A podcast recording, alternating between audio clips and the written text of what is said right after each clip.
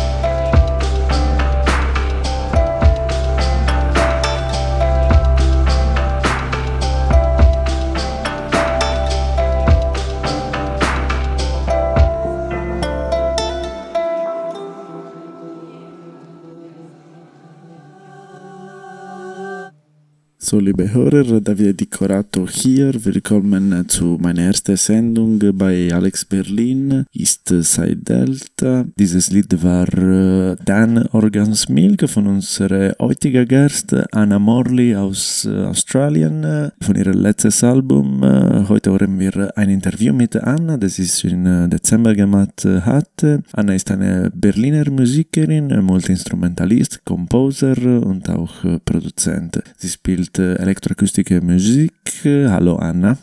Hi. Would you like to talk about uh, your biography? So I'm a, an Australian uh, musician living in Berlin at the moment. I come from Melbourne, uh, which is the second biggest city in Australia, and I've been living in Europe for the last almost 12 years.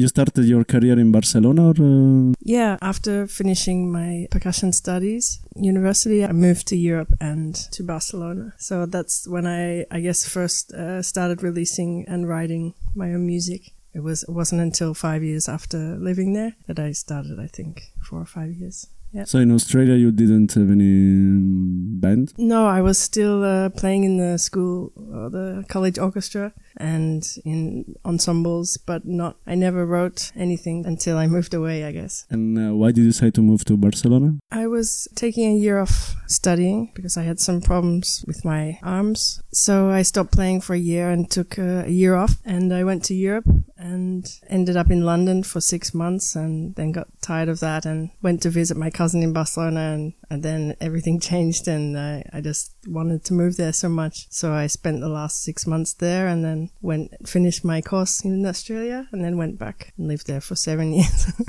and then you moved uh, to Berlin five years ago, you said? yes. Why did why Berlin? It was just a natural sort of progression, I think, for me. I always thought Berlin was really interesting. I'd only visited once or twice, but I, I really thought I could live there. And so I just, uh, my husband and I just drove with all our stuff in a van and started living here. So Anna, wie gesagt, kommt aus äh, Australien, Melbourne. Sie wohnt in Europa seit zwölf Jahren. Sie war zuerst in Barcelona für sechs Monate und nach ihrem Perkussionenstudium ist sie nach Barcelona umgezogen, wo sie für sieben Jahre gewohnt hat. Dort hat sie angefangen, Musik zu schreiben, aber nur fünf Jahre nach sie dort umgezogen ist. In Australien hatte sie keine wirkliche Bandserfahrung, außer der College Orchestra. Danach Barcelona ist nach Berlin gekommen und für sie war äh, wie eine naturelle Progression als Musikerin. Berlin war immer sehr interessant für sie. Dann äh, sie und ihr Mann haben sie alles in einem LKW eingepackt und nach Berlin gekommen. Jetzt äh, hören wir das Lied Bold von ihrem ersten Album in Berlin, Waterdoor.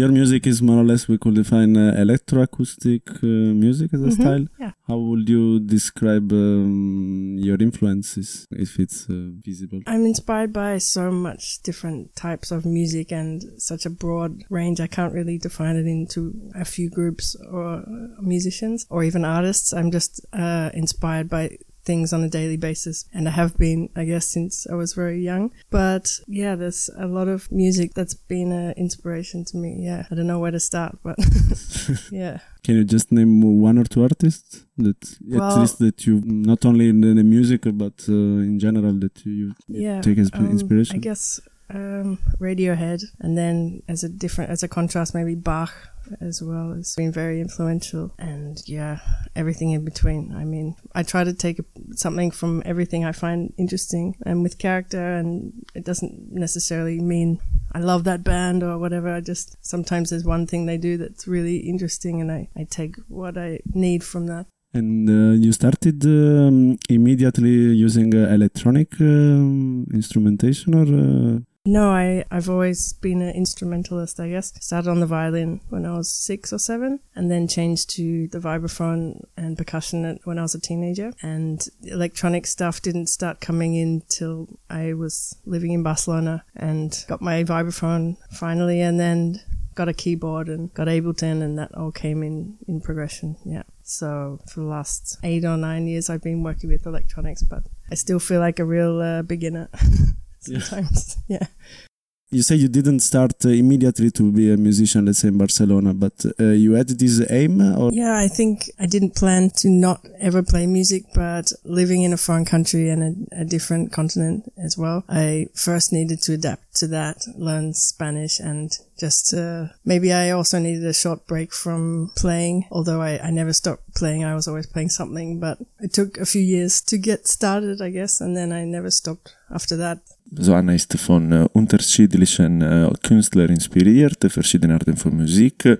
So, es ist nicht einfach äh, zu beschreiben. Sie ist täglich von etwas anderes inspiriert. Wenn sie unbedingt zwei Künstler nennen muss, sagt sie Radiohead, Bach und alles, was äh, inzwischen ist. Sie versucht, äh, was von jeder Künstler zu nehmen, was sie interessant findet. In Barcelona hat sie ähm, das Vibraphon äh, gekauft und auch ein Keyboard und danach hat sie auch mit elektronischen Instrumenten gefangen. Ungefähr seit auch acht, neun Jahren mit Electronic Equipment, aber sie fühlt sich noch eine Anfängerin. In Barcelona hatte sie schon das Ziel, eine Musikerin zu sein, aber sie musste zuerst warten, so in diesen Kontext äh, adaptieren, so die Sprache lernen etc. Äh, Und vielleicht, meint sie, brauchte sie auch eine Pause von Spielen. Jetzt hören wir äh, ein Lied von ihrem äh, zweiten und letzten Album in Barcelona. Die Album heißt Rent Balance und das Lied Blues and Greens.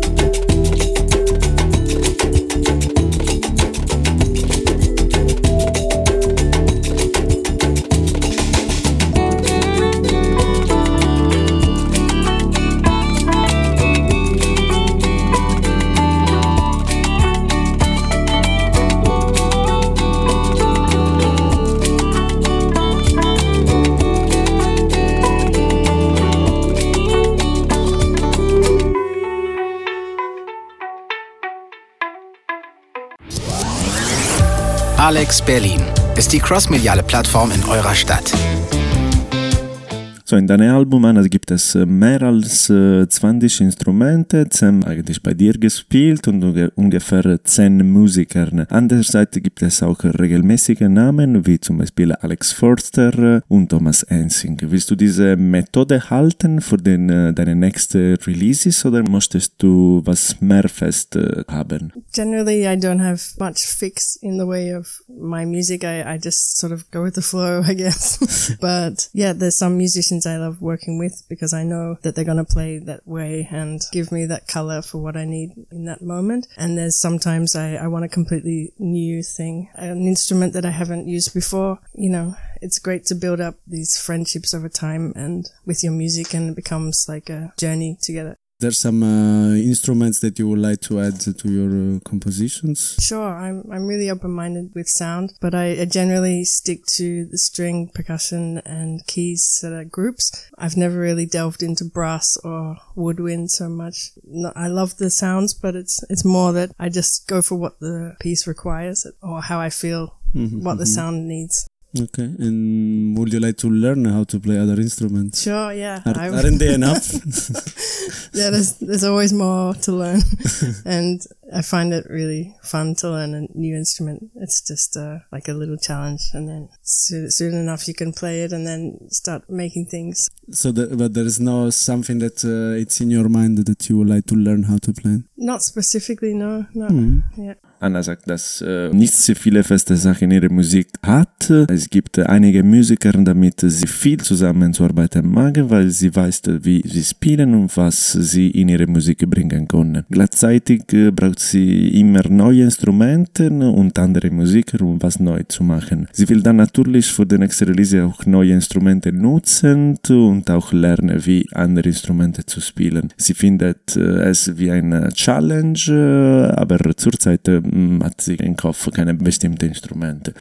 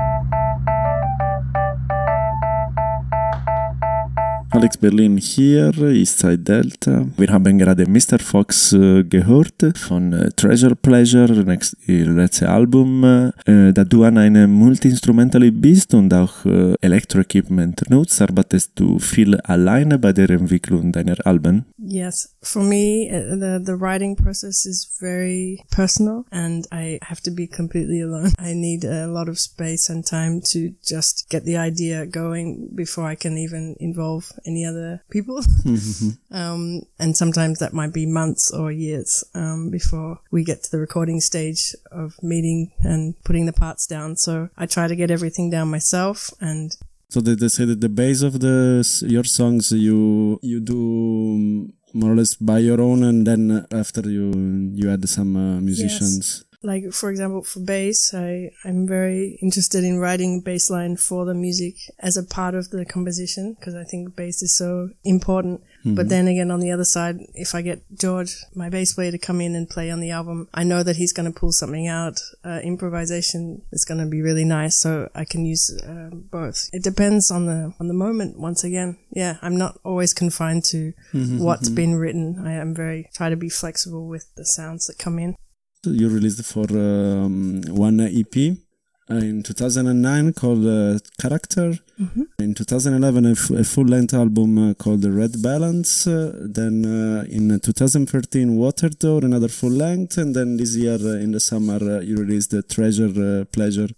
Your last, uh, your last work, let's say. The first two releases uh, were in uh, Barcelona, and Yes. the last two in uh, in Berlin. that's right Going back to actually your influences, how does um, Berlin or Barcelona influenced you? certainly the people that are living within those cities the vibe and the feeling of the city is really important to me. To live in a city that i feel like is is on my i don't know how to explain it but barcelona is such a exciting and vibrant city and you can just feel that when you are there. And as a musician it's really exciting yeah to hear all amazing jazz and all different kinds of music. Here as well in berlin it's very eclectic and experimental and open-minded and that's like for me just i feel like a playground that i can play in happily and not feel that i'm doing something weird or that is open to interpretation i guess I really like your last album, also the second to last. Would, would you agree that is um, the most melodic album that you released? Hmm. I, i'm not sure it's i don't know what you mean by melodic I don't know. If, I really love the the keyboards on that album. And I f- really think you, you play in a really melodic uh, way. I mean, for instance, uh, like the second to last, uh, I will see it more as a trippy album. yeah yeah And but the last one, I will I find it very melodic. I mean, especially the, the how you play keyboards. I don't know if you will agree on that. cool that's great and that's nice It's not a compliment.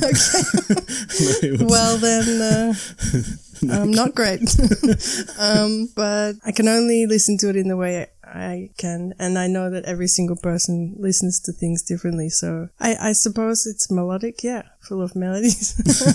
Uh, yeah So, sie meinte, dass äh, für sie ist das Schreiben äh, des Albums ganz, äh, ein ganz persönlicher Prozess. Sie muss äh, total alleine sein und sie braucht äh, viel Zeit und auch äh, Space, Raum. Es kann Monate oder, oder Jahre dauern, äh, vor sie andere Musiker mitbringen kann und in ein Aufnahmestudio gehen. Aber die Musik ist nicht begrenzt. Ein äh, Mitarbeiter, ein Kollaborator kann noch äh, improvisieren und sie können noch was äh, anderes entwickeln. So über Berlin und Barcelona sagt sie, dass sicher die Leute eine Rolle spielen, um einen Künstler zu beeinflussen. Zum Beispiel Barcelona ist eine sehr lebendige Stadt und als Musiker ist sehr äh, aufregend, es zu erleben. Es gibt viele Jazz und andere Musik unterwegs. Auch Berlin ist sehr äh, experimentell und open-mind und sie fühlt sich äh, wie ein, auf einem Spielplatz, wo sie sich ausdrücken kann. Ich meine am Ende, dass ihr letztes Album viel melodisch ist, aber offenbar kann ich nicht mich richtig ausdrücken. Schade.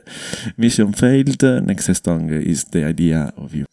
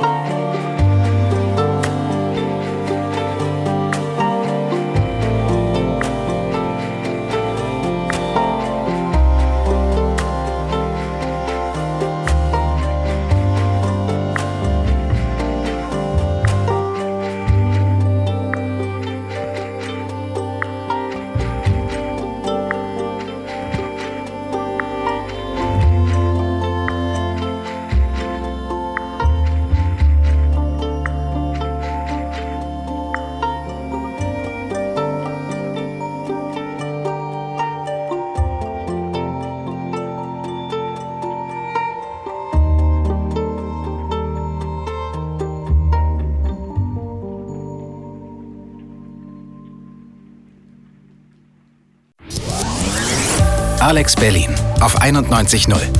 Deine Stadt, dein Programm. There are not so many sing parts in your production. Do you write the, the few lyrics you, you sing or? Uh... Um, they're not so much lyrics. I guess I use my voice more as a texture rather than being a vocalist. Like in, I remember a song uh, for it, "I'm not letting go." Mm-hmm. In the, okay, in the yeah, that's sentence. that's a lyric. I guess I use those words. yeah, yeah, yeah, but it's, Um, it's true. You use more as um, yeah, as an instrument. uh, Yes, like exactly. Voices. yeah, when I feel the piece needs vocals and I have a voice, so I sing. Um, it's it's more Mm-hmm. like that. It's not like oh, I have these amazing words to say because I I don't. I, So I, there's not not really a message behind. Uh, It's, honestly, it comes out in the moment, and um, Mm-hmm. I don't think too much about that. And sometimes words just fit nicely over things. I can't even tell you what half the things mean. Yeah, vocals is something that I'm. I don't want all the time. It's just very occasional f- in my own music. So you don't plan to sing more for the future releases? I will probably always have a bit of voice on everything now and then, but I don't want to be expected to put my voice or vocals on each track. How do you generally choose uh, a title for a song if there is a process? Yeah, there's no. My mom asked the same thing often. She said, "Where do you get those names for those songs, Anna?" And I'm like, "Well." It's really arbitrary. It's not that I think of, oh, that song has got to be this. It's, it's, sometimes I've written a song and I'm like, what am I going to call it? It has to have a name. And if I didn't have to give it a name, sometimes it'd be easier. it's like a painting sometimes is, it's how it is. You should just write the number. Yeah, maybe the track number would be enough. But for me, again, the name is not It's so not really important. important. It's it's more just something I have to. Everyone has to name it Mhm. something. What about the album name? Yeah, I guess that's got. It's the name of a whole collection, so it's gonna have to give some sort of meaning. Uh, treasure, pleasure, for example. I want to say that pleasure is something that should be treasured and that should be uh, appreciated uh, in life because it's a very important thing for all humans to, to feel. So that that's the meaning for that. Oh, so they make a rhyme, so it's, I guess. nice. yeah, they fit together. Talking about uh, track's name, I think our Italian listeners Oh, want to know about that song, which is called I really regret naming that track that. I've been asked by a lot of Italians in shock and horror why I wouldn't. I'm not in shock. But it, it came from more, it was actually one of the first pieces I ever wrote for the vibraphone. It was just a word that I found interesting and more in the sentiment of like, ah, shit, you know, like, duh, not like the, yeah, I mean, we noun, use it. Uh, we use it that day as well. So, uh, yeah. yeah. So, Uh, your song uh, "Wind Up."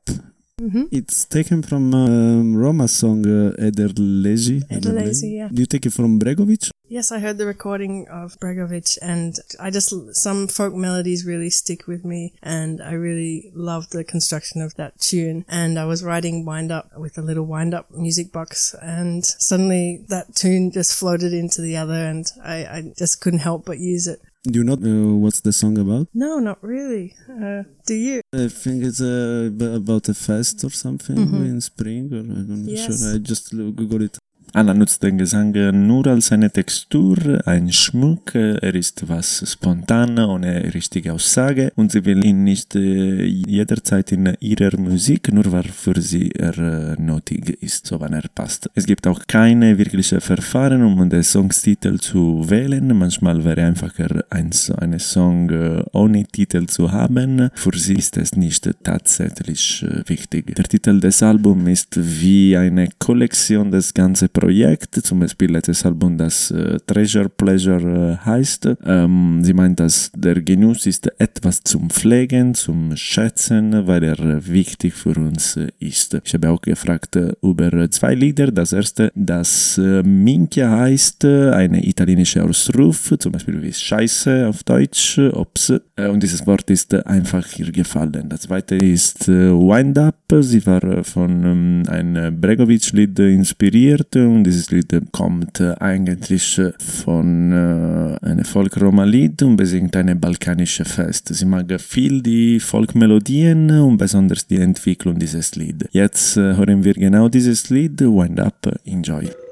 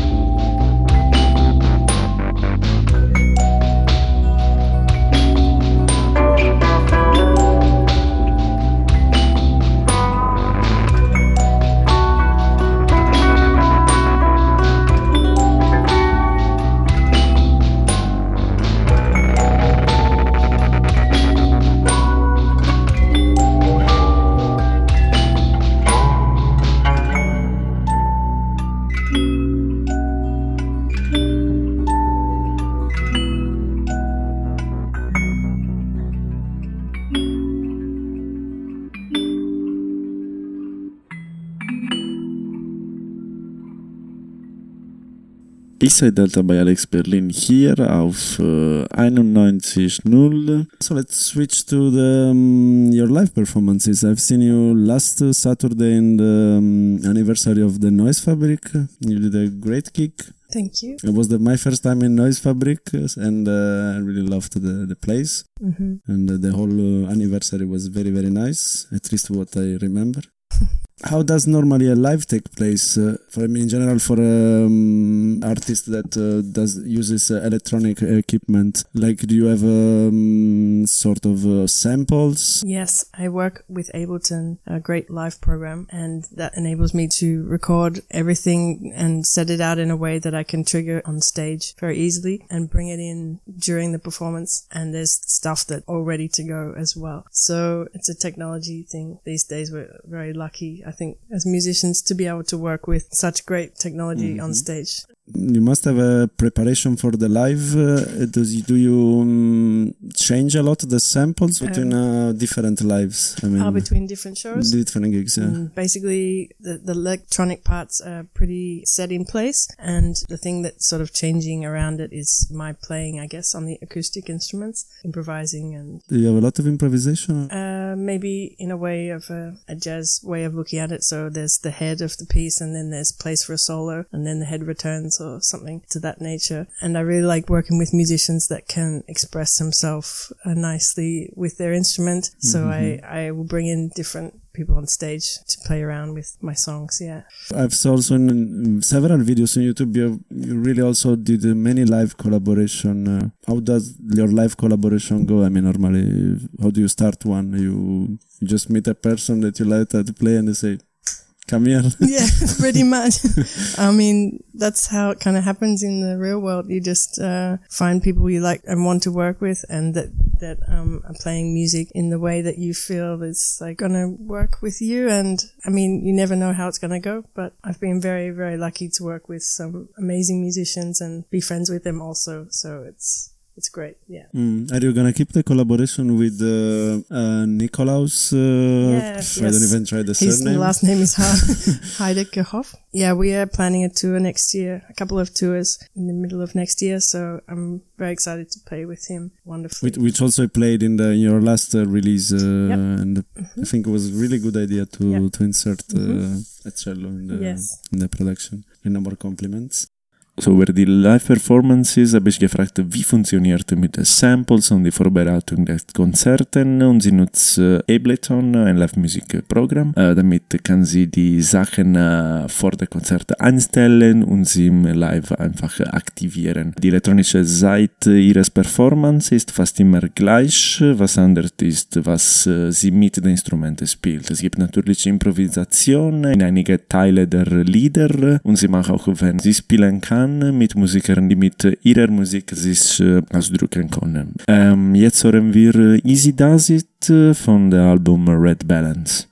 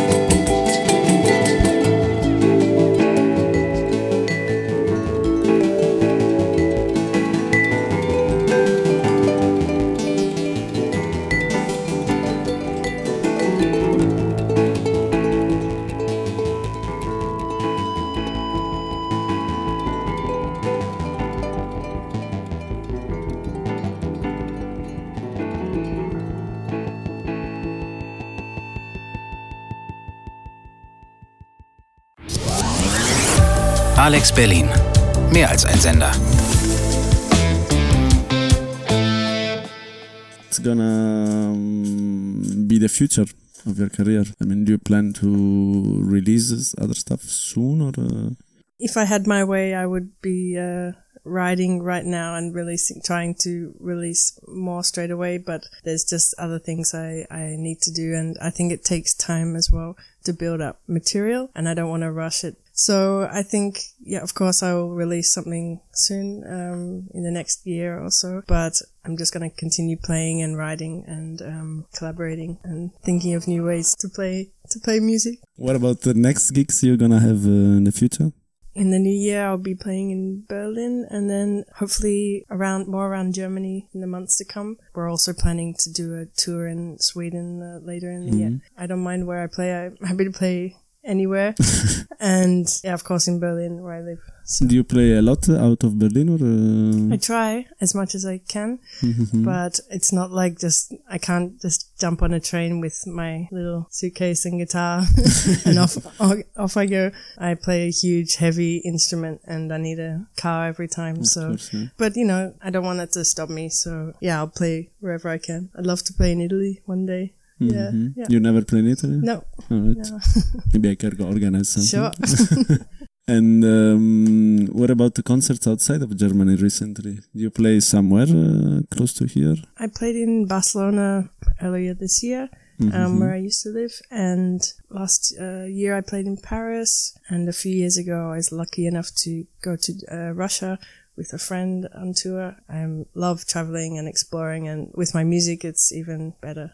So über ihre Zukunft sagt, dass äh, natürlich muss sie äh, was neu veröffentlichen, aber man braucht Zeit, um viele Dinge zu tun. Sie plant äh, auch mehr unterwegs in Deutschland zu spielen, auch ein Tour in äh, Schweden. Äh, heißt nicht einfach ihre Equipment äh, unterwegs mitzunehmen. Sie hat schon in Paris und in Russland gespielt. Da wir äh, über Russland äh, gesprochen haben, das nächste Lied ist From äh, Gagarin Point of View.